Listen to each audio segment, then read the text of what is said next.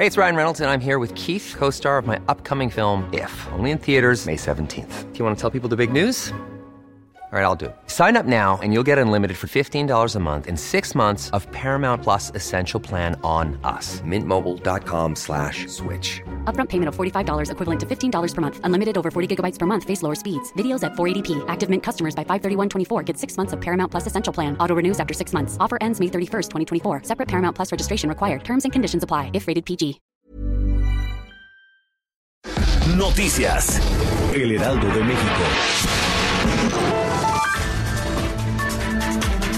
Quirino Ordaz, gobernador de Sinaloa, reveló a través de Twitter que está confirmado el caso de coronavirus en la entidad y que en la noche del 27 de febrero la Secretaría de Salud local había informado sobre el caso. Esperaban la prueba enviada a la Ciudad de México y en unos minutos se reafirmó que el paciente sí tiene coronavirus, por lo que este ya es un segundo caso con doble prueba de confirmación en México. Diego Santoy, alias el asesino de Cumbres, verá después de 14 años a su exnovia y hermana de los niños que mató en Monterrey, Erika Sur y María Fernanda. Esto después de que la defensa de Santoy ganara un amparo que anuló la condena de 138 años, por lo que tendrá un nuevo careo en el que tendrá que verse frente a frente. El doble homicidio ocurrió el 2 de marzo de 2006 en la casa de Erika. Los pequeños de 7 y 3 años murieron a manos de Santoy. Además, intentó degollar a su novia y secuestró a la empleada doméstica.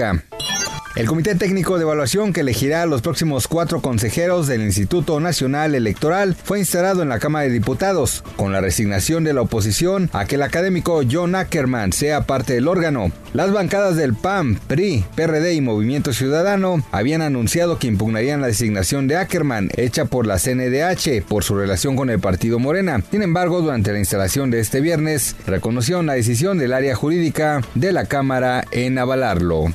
Ante el primer caso positivo de coronavirus en la Ciudad de México, la jefa de gobierno Claudia Sheinbaum pidió no alarmarse, pues las medidas implementadas son suficientes para esta fase. Detalló que no habrá ni cercos sanitarios ni la suspensión de servicios o eventos públicos. Dijo que las personas que se detecten por medidas epidemiológicas se les dará seguimiento y se les aislará junto con los contactos que tienen. Noticias. El Heraldo de México.